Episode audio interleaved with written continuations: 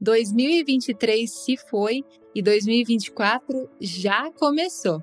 Eu não sei para você, mas para nós aqui passou voando. E quantas coisas pudemos viver ao longo desse ano? Quantas experiências Deus nos permitiu viver? Somos gratos por tudo aquilo que vivemos ao longo de 2023, coisas boas e coisas não tão boas assim. Mas em tudo pudemos sentir e ver Deus cuidando de nós em cada detalhe. Somos gratos a Deus pelo podcast Só Vai Melhorar.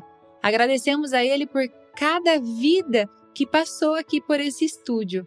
Pessoas que escolheram compartilhar o que Jesus fez nelas e através delas. Durante três episódios, pudemos ouvir histórias de pessoas comuns, assim como eu e você, mas que com Deus viveram experiências extraordinárias através da sua fé em Jesus Cristo. E em cada testemunho pudemos ver a graça de Deus sendo manifestada em cada vida e em cada família. Pudemos perceber Deus movimentando tudo aquilo que era necessário para que cada uma dessas pessoas pudessem atravessar os seus desertos. E como isso tem edificado a nossa fé. Ouvimos sobre processos desafiadores que somente Deus poderia livrar os seus filhos e as suas filhas. No Salmo 34, verso 19, está escrito: as pessoas boas passam por aflições, mas o Senhor as livra de todas elas. Nos livrar não significa que Deus vai nos impedir de passarmos pelas aflições, mas significa que nesses momentos podemos contar com a proteção de Deus. Passaremos pelos desafios, passaremos pelos desertos, passaremos pelos tempos ruins, mas em todos esses momentos a proteção de Deus estará sobre nós.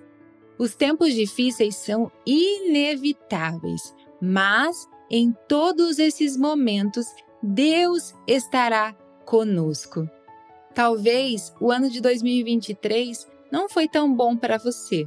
Talvez você não tenha conseguido enxergar melhora em área nenhuma da sua vida. Mas lembre-se que Deus não está condicionado ao tempo nem a calendários. O nosso Deus é livre e ele é livre para fazer tudo segundo a sua vontade e no tempo que ele desejar.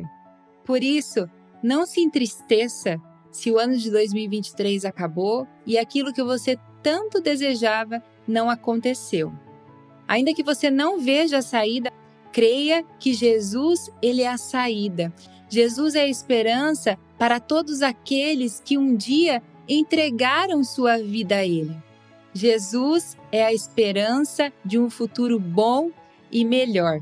Ah, e você que ainda não entregou a sua vida a Jesus, não perca mais tempo. Ele te chama Venha a mim, venha a mim todos vocês que estão cansados e sobrecarregados, vocês que estão cansados de lutar sozinho e nunca ver uma solução. Venham a mim, Jesus chama você.